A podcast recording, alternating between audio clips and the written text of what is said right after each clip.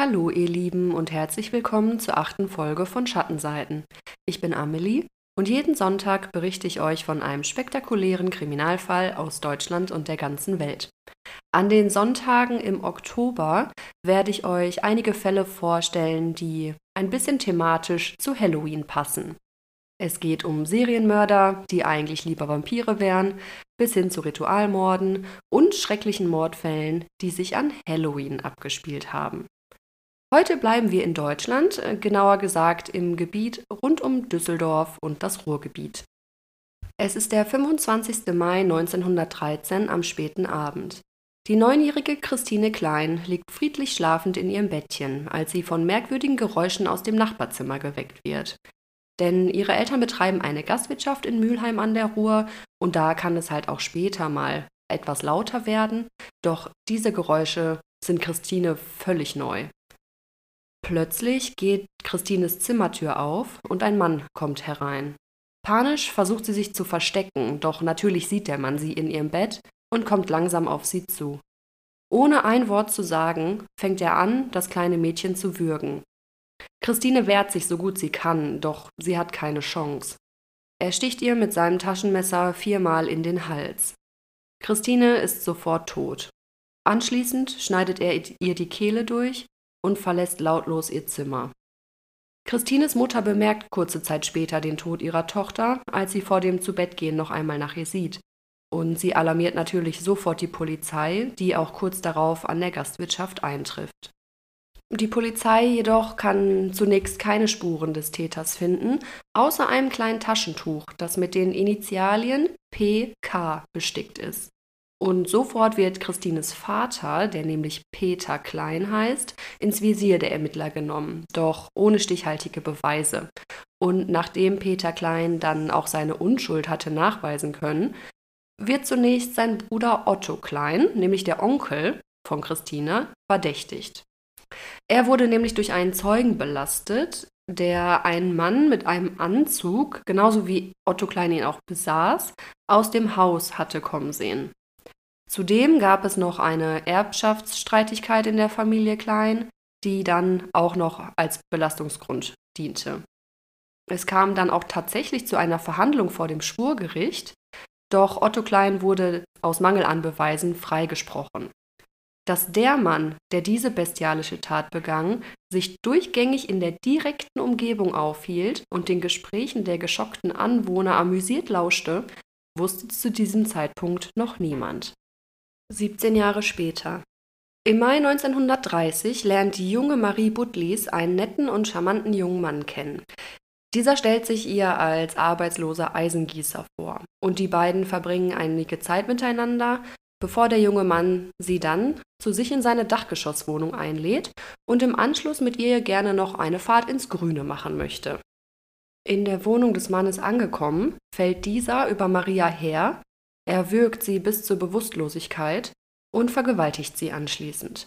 Maria schafft es zu entkommen und alarmiert daraufhin sofort die Polizei.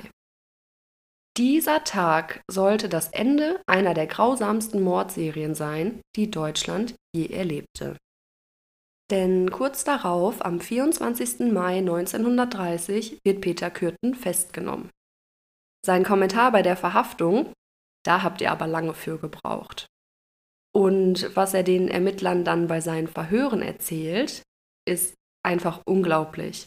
Denn Kürten gesteht nicht nur die Vergewaltigung an Maria. Und das, was jetzt die nächsten Minuten folgt, ist wirklich nichts für schwache Nerven. Denn Peter Kürten gesteht, dass er alleine zwischen Februar und November 1929 acht Morde begangen habe. Außerdem noch mehr als 20 Überfälle, davon die meisten auch tatsächlich mit Mordabsicht. Am 3. Februar 1929 macht sich Apollonia Kühn gegen 21 Uhr auf den Weg zu ihrer Wohnung in der Berthastraße. Sie kommt auf ihrem Weg immer an einem großen Feld vorbei und an diesem Abend wird sie dort von einem Mann angesprochen. Ohne Vorwarnung fängt dieser dann an, auf sie einzustechen. Der Gegenstand trifft Apollonia im Gesicht, an den Händen, an den Armen und am Hinterkopf. Insgesamt erleidet sie dabei 18 Stichwunden. Apollonia schreit vor Schmerz auf und auf einmal lässt er von ihr ab und geht einfach davon. Später beschreibt sie den Täter als schlank, etwa 30 Jahre alt, mit dunklem Mantel und Hut. Erst nach der Aussage von Peter Kürten fand man heraus, dass ähm, das kein Messer war, das bei dem Angriff auf Apollonia Kühn genutzt wurde, sondern eine Schere. Und tatsächlich steckte auch noch ein Teil der Spitze der Schere in Apollonias Schädelknochen. In der Haft sagt Kürten einfach, dass er an dem Tag unterwegs war, um irgendeine Straftat zu begehen. Und Apollonia Kühn war also ein reines Zufallopfer. Während der Tat hatte Peter Kühn auch dann eine Erektion und es kam auch zur Ejakulation. Und die gleiche Erregung erfasste ihn seiner Aussage nach, als er am gleichen Abend zum Tatort zurückkehrte und auch, als er im Laufe der nächsten Wochen und Monate immer mal wieder am Tatort vorbeischaute aber vor allem, als er die Meldung in der Zeitung über seine Tat las. Man merkt, dass Peter Kürten über seine Taten sprechen möchte, denn als er einige Tage später nach dem Mordversuch an Apollonia Kühn zum Tatort zurückkehrt, unterhält er sich dort mit einigen geschockten Anwohnern über die Tat. Die Schere, die als Tatwaffe gedient hat, lässt er danach wieder scharf schleifen und während er dann in dem Laden steht, wo er die Schere schleifen lässt, nimmt er dann auch direkt noch einen Dolch mit nach Hause. Fünf Tage nur nach der Tat, nämlich am 8. Februar 1929, macht sich Rosa Ohliger, eine acht Jahre alte Schülerin, auf den Weg nach Hause. Doch dort wird sie niemals ankommen. Denn am nächsten Tag, einem Samstag, findet man ihre mit vielen Stichwunden versehene Leiche an einem Bretterzaun an der Ostseite der Vinzenzkirche in Düsseldorf. Ihre Leiche wurde mit Petroleum übergossen und angezündet. Hinter dem Bretterzaun, wo man ihre Leiche fand, wurde gerade tatsächlich eine Badeanstalt errichtet. Und viele von euch werden sicher den Düsselstrand an der Kettwiger Straße kennen. Die Leiche war vollständig bekleidet, die Stiche gingen durch den Mantel hindurch und ein Gerichtsmediziner findet dann 13 Stichverletzungen vor, von denen auch genau fünf das Herz trafen. Außerdem wird festgestellt, dass der Täter das Mädchen zuvor zur Bewusstlosigkeit gewürgt hatte und erst anschließend auf sie einstach. Kürten sagt zu dieser Tat, dass er danach nach Hause ging und seine Kleidung auf Blutflecken untersucht habe und tatsächlich keine fand, also reinigte er einfach nur die Schere und ging dann ins Kino. Nach dem Kinofilm kehrte er noch einmal kurz nach Hause zurück und füllte eine Flasche mit Petroleum aus seiner Petroleumlampe und ging damit zurück zum Tatort.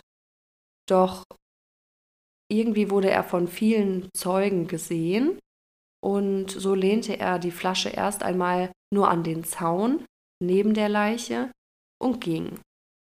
Am nächsten Morgen kam er dann gegen 6 Uhr noch einmal zum Tatort zurück und übergoss dann erst die Leiche und zündete sie an. Zitat von Peter Kürten, warum er das tat? Damit die Empörung noch gesteigert wird. Am 12. Februar 1929 dann begegnet der leicht angetrunkene Peter Kürten nachts auf dem Heimweg Rudolf Scher. Der 54-Jährige, so sagt Peter Kürten das später aus, habe ihn angerempelt, woraufhin Peter Kürten ihm einen Stoß versetzt. Und als der Rudolf Scher dann zu Boden geht, sticht Kürten dann sofort mit seiner Schere auf ihn ein. Die Leiche zieht er dann an den Füßen in einen Graben und verlässt erstmal den Tatort, kehrt aber kurz darauf wieder zurück, um nämlich genau von den Schuhen, die der Rudolf Scher anhatte, seine Fingerabdrücke wegzuwischen. Am nächsten Morgen geht er dann noch einmal zum Tatort und trifft auf dem Weg dahin auch einen Kriminalbeamten, mit dem er dann ein kleines Gespräch anfängt. Dieser wird jedoch misstrauisch, denn woher wusste Kürten überhaupt, dass hier ein Mord passiert sei? Und Kürten erklärt ganz entspannt, er habe telefonisch davon erfahren. Und der Kriminalbeamte akzeptiert diese Ausrede und forscht nicht weiter nach. Am 11. August 1929, das war ein Sonntag, wird das Hausmädchen Maria Hahn als vermisst erklärt. Sie hatte an diesem Tag Ausgang und sei jedoch nicht wieder in das Haus zurückgekehrt. Tatsächlich war Maria an diesem Tag mit Peter Kürten unterwegs. Die beiden haben sich einige Tage vorher nämlich kennengelernt und sich für diesen Tag zu einem Spaziergang im Neandertal verabredet. Dort machen die beiden dann an einem bis heute bekannten Ausflugslokal Rast und anschließend gehen sie dann durch den Wald. Angeblich wollten sie die beiden in den Wald gehen, um dort Sex miteinander zu haben, aber als dann zwar Maria befriedigt war, aber Peter Kürten nicht, beginnt Kürten das Hausmädchen zu würgen. Anschließend, nachdem Maria bewusstlos ist, holt er seine Schere hervor und sticht zu. Im Verlauf der Verhöre gibt Peter Kürten dann noch ein weiteres Detail preis. Ich zitiere. Ich hatte der Hahn zuerst eine Verletzung am Halse beigebracht. Aus dieser Verletzung habe ich Blut in mich aufgenommen. Hierbei trat die Auslösung der sexuellen Erregung ein. Das getrunkene Blut habe ich nachher wieder ausgebrochen. Somit hat Peter Köthen das Hausmädchen Maria Hahn nicht nur in Anführungszeichen umgebracht, sondern auch einfach ihr Blut getrunken. Nach dem Mord nimmt Kürten dann die Handtasche an sich, wirft sie in ein Feld einfach irgendwo und geht dann nach Hause. Erst am nächsten Abend kommt er dann wieder zu dem Tatort und Kürten kommt auf die Idee, die Leiche zu beerdigen. Also geht er nochmal nach Hause, holt eine Schaufel und beginnt Punkt Mitternacht in der Nähe des Tatorts ein Loch zu graben. Nachdem er Marias Leiche dann in das Loch geworfen hat und mit Erde bedeckt hatte, geht er zu einem nahegelegenen Bach und dort wäscht er sein, sein blutiges Hemd aus und versteckt dort auch die Schaufel und macht sich auf den Weg zur Arbeit. In den folgenden Tagen und Wochen kehrt er immer wieder zu dieser Grabstelle zurück. Anfangs, damit er sie noch ein bisschen besser tarnen kann, später jedoch einfach, um sich dort selbst zu befriedigen. Am 20. August 1929 geht Peter Kürten nach der Arbeit auf eine Kirmes in Lierenfeld und hat zur Vorsicht auch seinen kürzlich erworbenen Dolch dabei. Über den Abend verteilt spricht er dann mehrere Frauen an, doch keine von ihnen möchte sich auf ihn einlassen. Und so folgt er dann gegen zwei Uhr nachts zwei Mädchen auf dem Heimweg.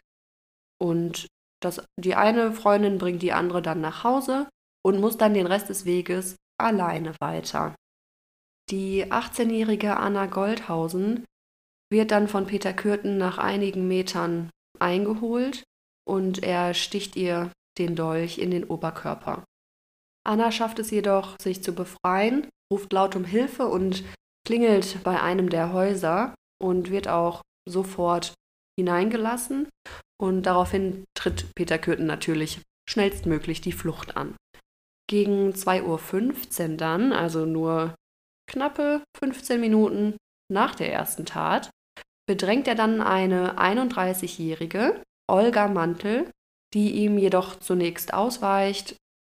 Er verfolgt sie dann aber und fügt ihr auch dann mehrere Stiche in den Rücken zu.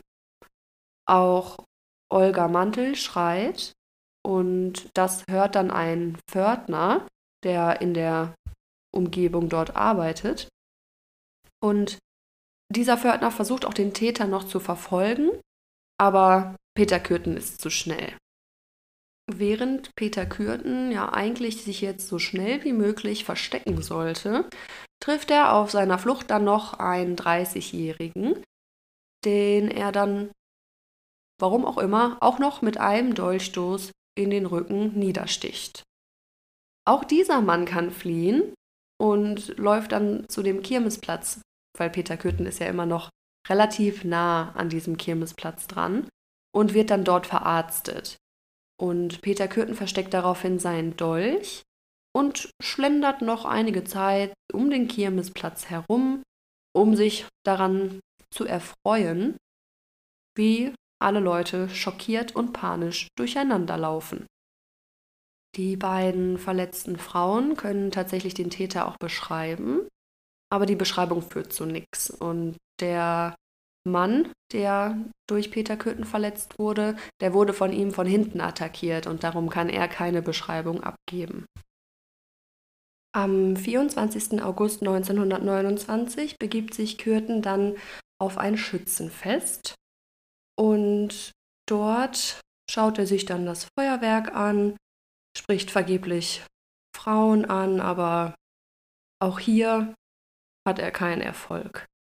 Auf dem Rückweg dann verfolgt er die 13-jährige Luise Lenzen und die 5-jährige Gertrud Hamacher, die das Schützenfest über einen Feldweg verlassen.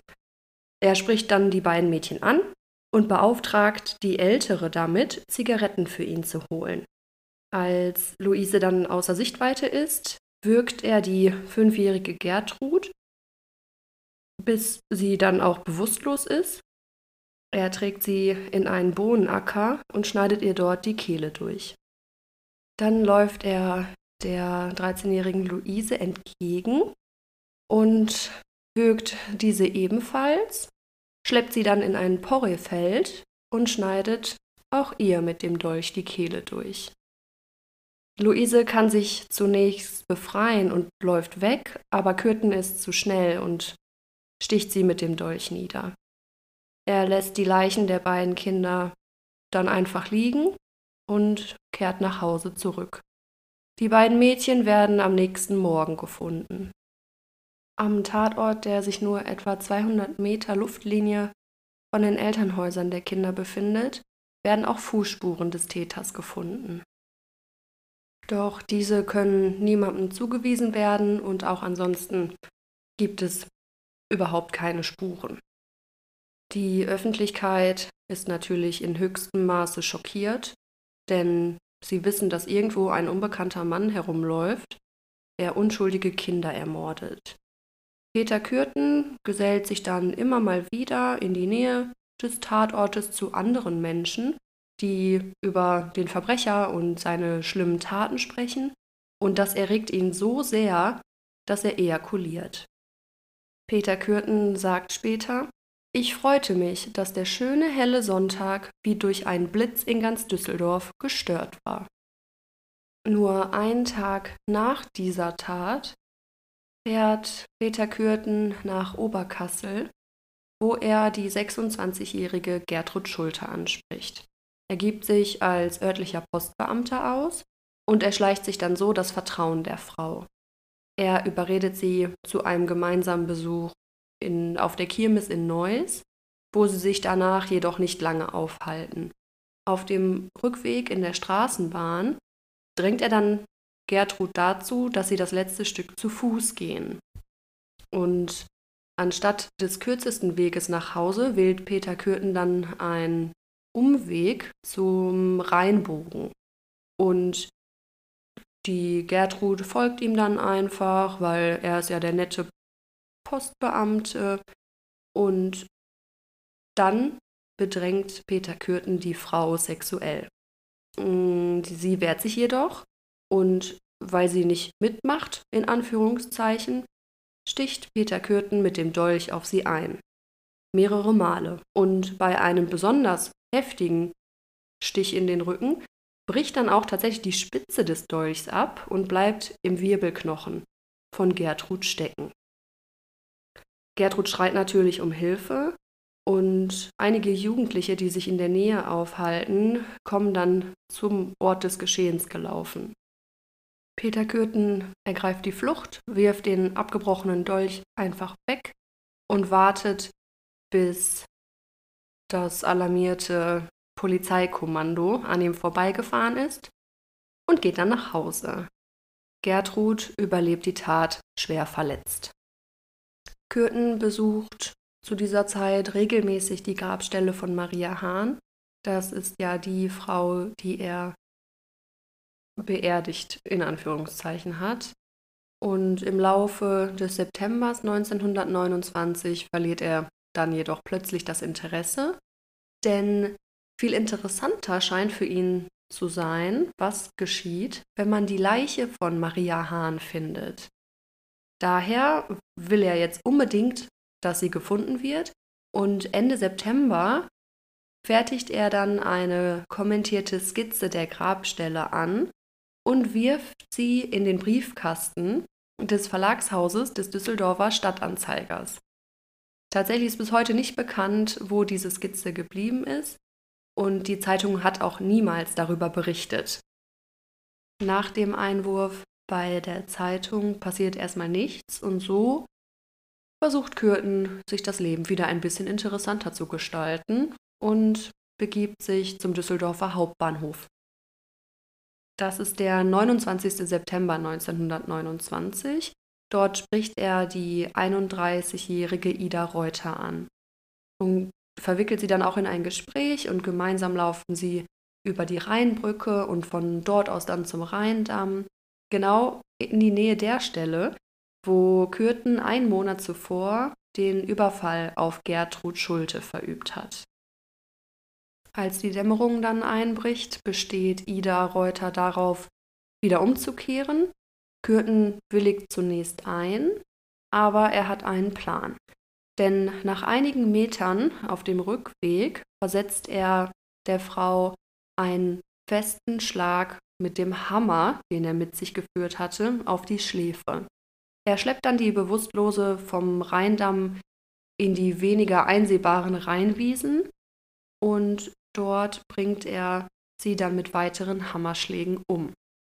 Er zieht der Leiche die Hose aus und beschwert diese dann mit einigen Kieselsteinen und wirft sie in den Rhein. Dann macht er sich auf den Rückweg und nimmt dabei genau den gleichen Weg, den er auch schon nach dem Mordversuch an Gertrud Schulte genommen hat. Peter Kürten hatte Ida Reuters Tasche mitgenommen und an einer Straßenecke bleibt er dann stehen und durchsucht die Tasche und findet einen Ring, den behält er und den Rest wirft er einfach weg. Dann dreht er um und geht zu Ida Reuters Leiche zurück und beginnt sie an den Füßen zum Rhein zu schleifen. Doch Peter Kürten ist nicht alleine am Rheinufer und so entdeckt er einen Mann, der sich mit einem Hund näherte. Und dadurch lässt Peter Köthen dann von seinem Vorhaben ab, lässt die Leiche liegen und geht nach Hause.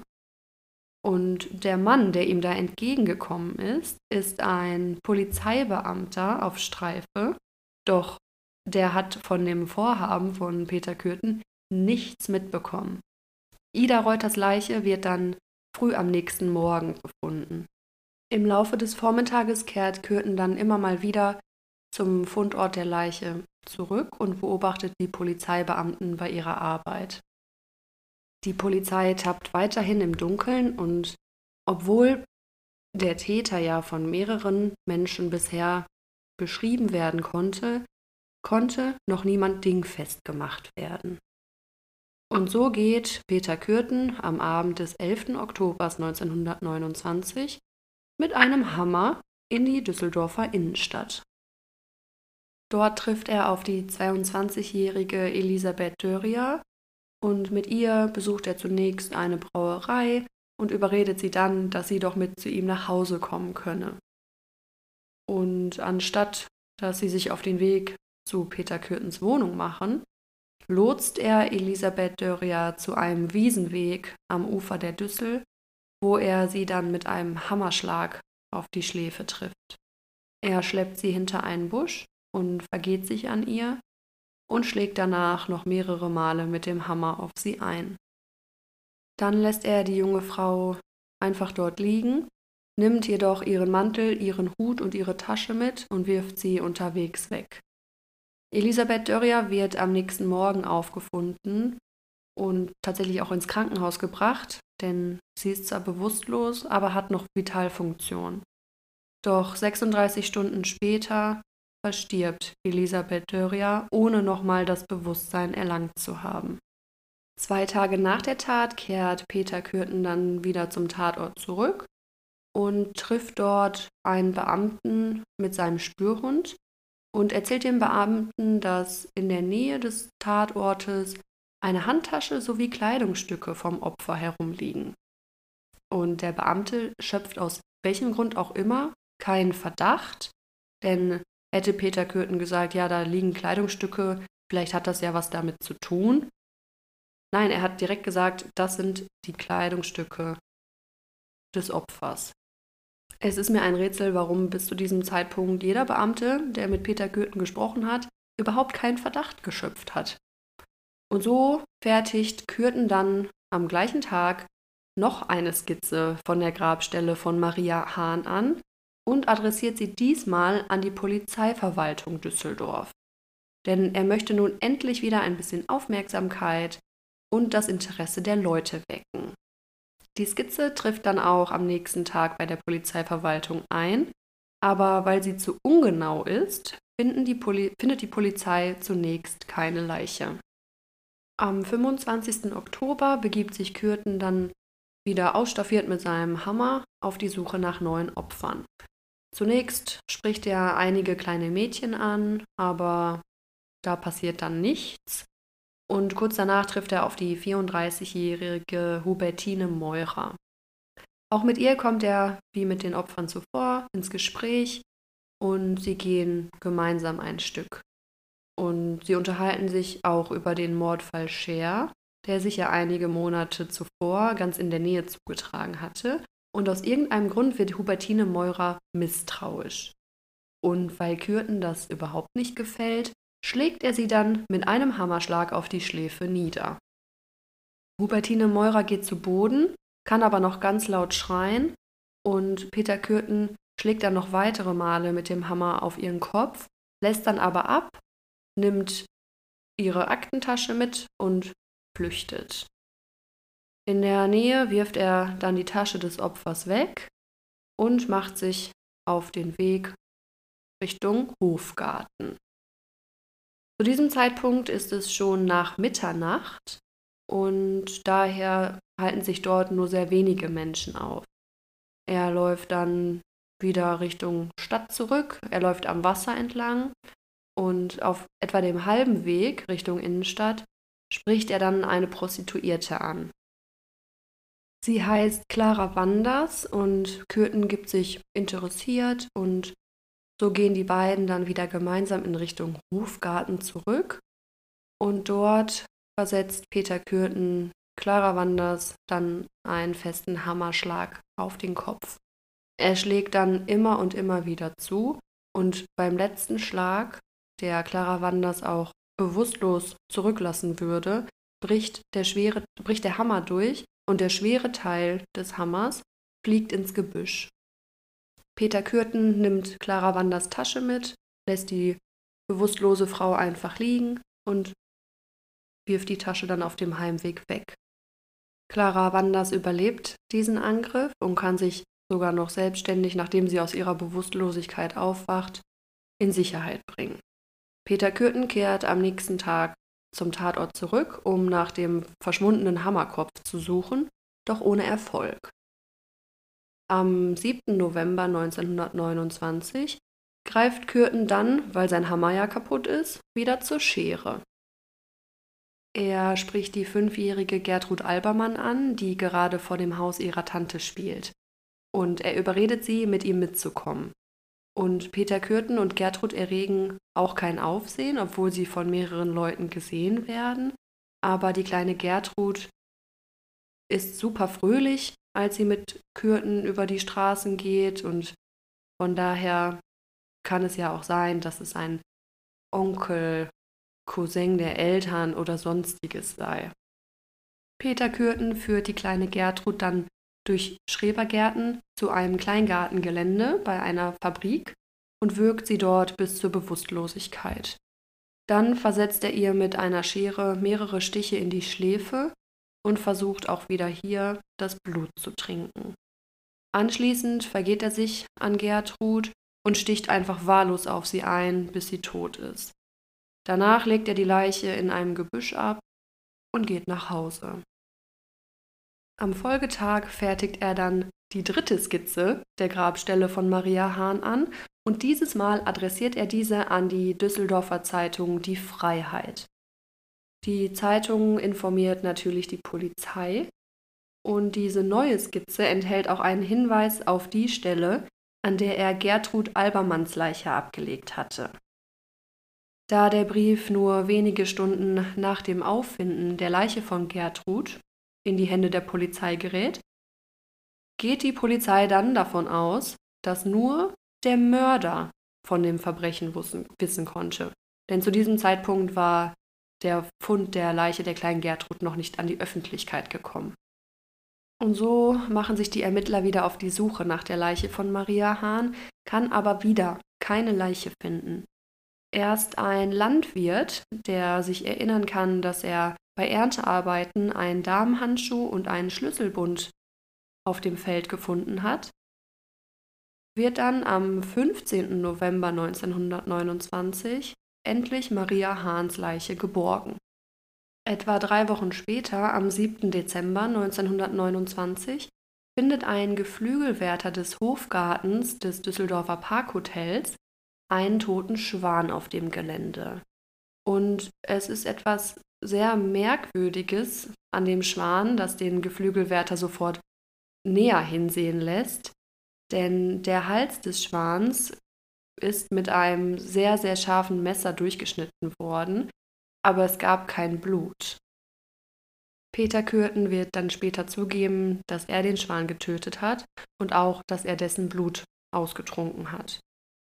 Für die Öffentlichkeit sorgt dieser Schwanenfund natürlich wieder für großes Aufsehen und der Täter wird ab diesem Zeitpunkt der Vampir von Düsseldorf genannt. Nach dem Mord an Gertrud Albermann und der Tötung des Schwans im Hofgarten begeht Peter Kürten keinen weiteren Mord mehr. Jedoch sind noch mindestens zehn weitere Überfälle dokumentiert. Wer weiß, wie hoch die Dunkelziffer ist. In den folgenden Monaten überfällt Peter Kürten immer mal wieder Frauen, versucht sie zu würgen, sie zu vergewaltigen. Jedoch geht diese Überfälle für die Opfer relativ glimpflich aus. Und damit sind wir dann auch am 24. Mai 1930 angelangt, dem Tag, an dem Peter Kürten nach Maria Butlis Aussage endlich festgenommen werden konnte. Doch wer war Peter Kürten und wie konnte er so lange unentdeckt bleiben? Peter Kürten wird am 26. Mai 1883 in Mülheim an der Ruhr geboren. Hier wächst er als drittältestes von 13 Geschwistern in bescheidenen Wohnverhältnissen auf. Sein Vater ist ein Alkoholiker, der seine Frau und auch die Kinder regelmäßig schlägt. Bereits im Alter von fünf entdeckt Peter Kürten sein Vergnügen am Töten. Denn in Begleitung eines Hundefängers ertränkt Peter Kürten dann zwei Welpen in einem Bach. In seiner Jugend verletzt er dann auch mehrere andere Tiere mit Messerstichen.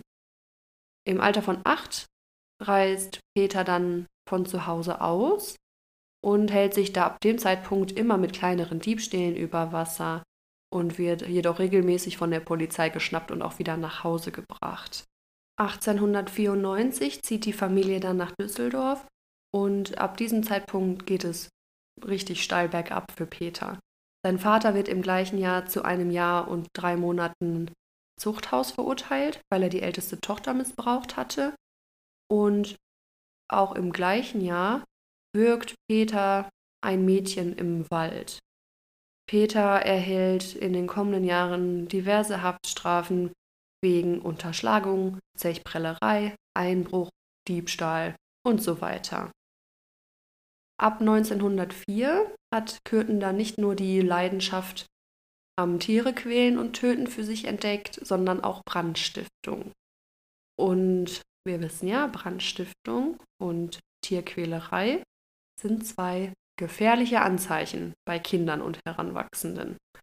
Und Peter Kürten zündelt dann herum und zündet auch Heuschober und Scheunen an und beobachtet dann aus einiger Entfernung hinterher die Arbeiten der Feuerwehr.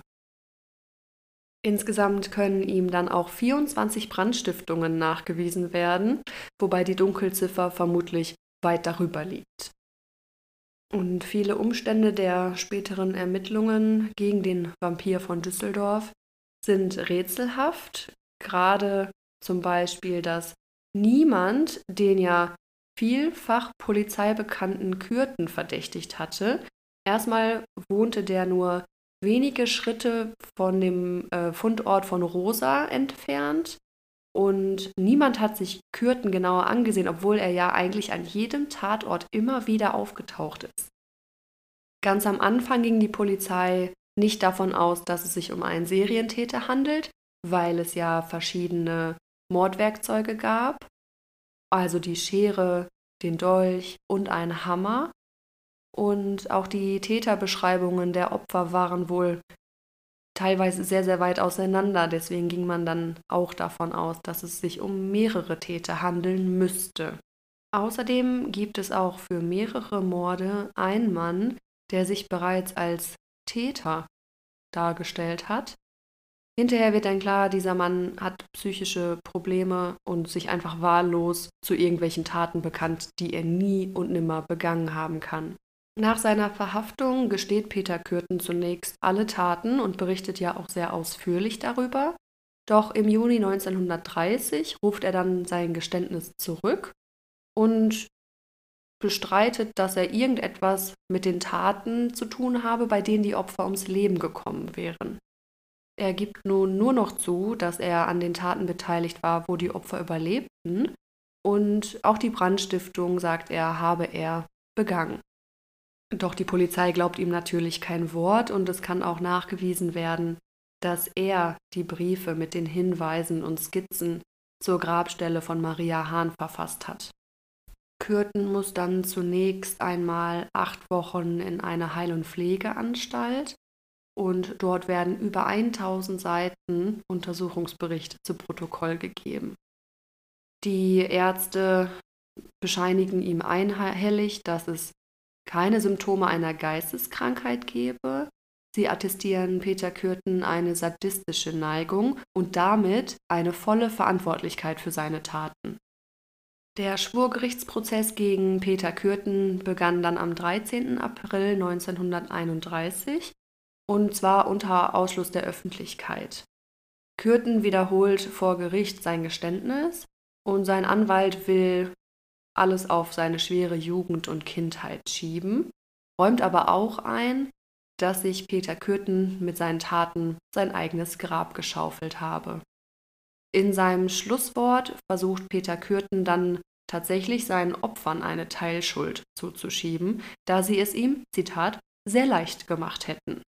Er bekannte aber auch, dass er der Todesstrafe jetzt nicht mehr entkommen könne und bat die Angehörigen der Opfer um Verzeihung. Das Düsseldorfer Schwurgericht verurteilt Peter Kürten dann am 22. April 1931 wegen Mordes in neun Fällen neunmal zum Tode, außerdem zu 15 Jahren Zuchthaus für die sieben Mordversuche, die ihm nachgewiesen werden können. Angeblich hat Peter Köthen auch noch die Tötung zweier Jungen am Mülheimer Rheinufer 1893 zugegeben, aber da gab es keine Beweise und so wurden sie nicht im Urteil mit berücksichtigt. Während der Untersuchungen und des Gerichtsprozesses genießt Peter Kürten sichtlich die Aufmerksamkeit an seiner Person. Er ist damit sehr, sehr zufrieden, doch das ändert sich dann radikal, als er dann im Gefängnis sitzt denn dort ist er ein ganz normaler Strafgefangener, den niemand beachtet. Sein Anwalt lässt ein Gnadengesuch einreichen, doch das wird dann von der preußischen Regierung am 30. Juni abgelehnt. Am 1. Juli dann wird Kürten ins Kölner Gefängnis Klingelpütz überführt, wo man dann die Ablehnung des Gnadengesuches noch einmal vorträgt und auch dann gleichzeitig die für den folgenden Morgen vorgesehene Hinrichtung bekannt gibt. In dieser Nacht schläft Peter Kürten nicht.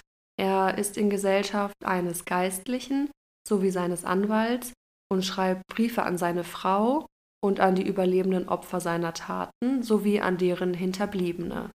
Um 5 Uhr morgens wohnte er noch einer für ihn gelesenen Messe bei, bevor er dann um 6 Uhr von dem Scharfrichter mit dem Fallbeil hingerichtet wird. Das ist das Ende von Peter Kürtens Leben, doch seine Leiche, die geht noch einen weiteren Weg, der, wie ich finde, sehr makaber ist. Denn Kürtens Leiche wird einigen Ärzten übergeben, die die Leiche dann untersuchen und auch Präparate entnehmen wollen.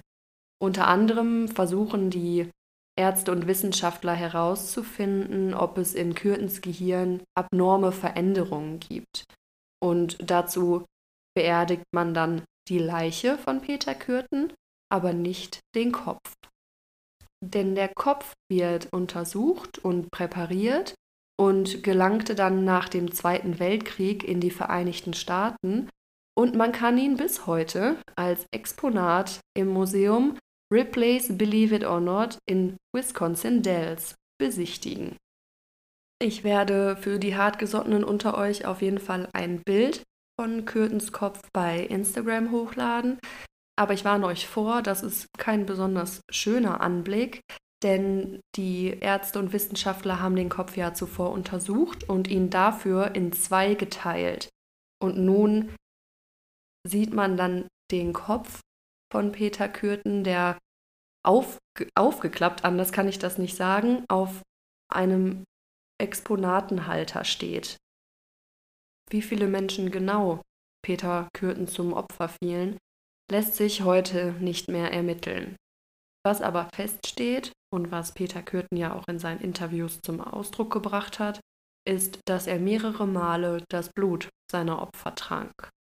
Ich habe mich dann gefragt, warum Menschen überhaupt das Blut anderer Menschen trinken und bin dazu auf ganz, ganz viele interessante Artikel gestoßen.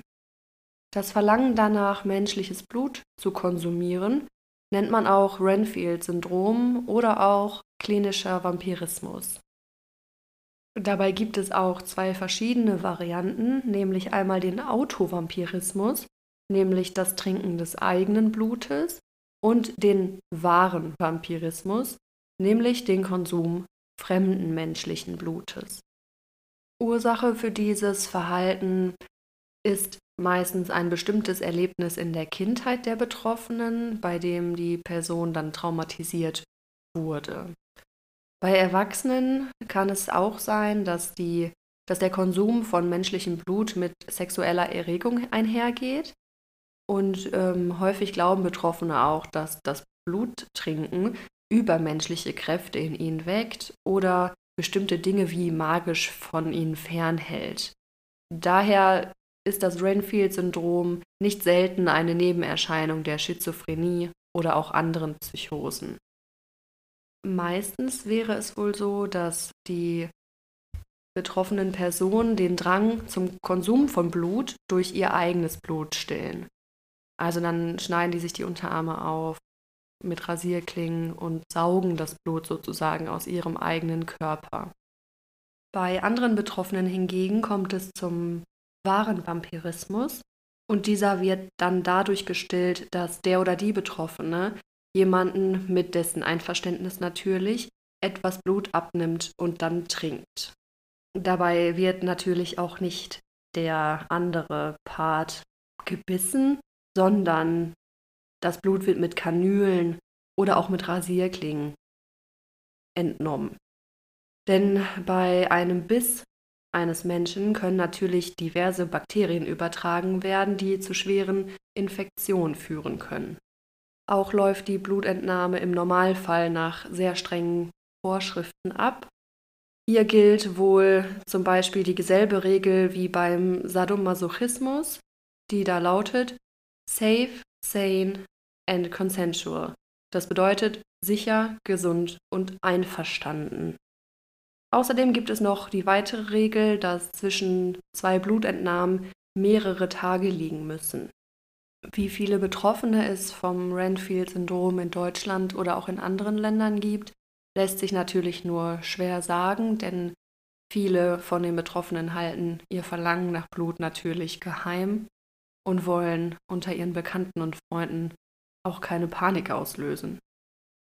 Ich muss zugeben, dass ich vorher von dem Renfield-Syndrom noch nie gehört habe und ich möchte natürlich auch gerne von euch wissen, ob ihr den Fall des Vampirs von Düsseldorf schon kanntet und auch das Renfield-Syndrom, wie es euch gefallen hat und welche Fälle ich in Zukunft noch für euch vorbereiten soll. Das könnt ihr wie immer gerne auf Instagram Schattenseiten Podcast machen. Ich freue mich über jede einzelne Nachricht und auch auf euer Feedback, konstruktive Kritik und eure Ideen.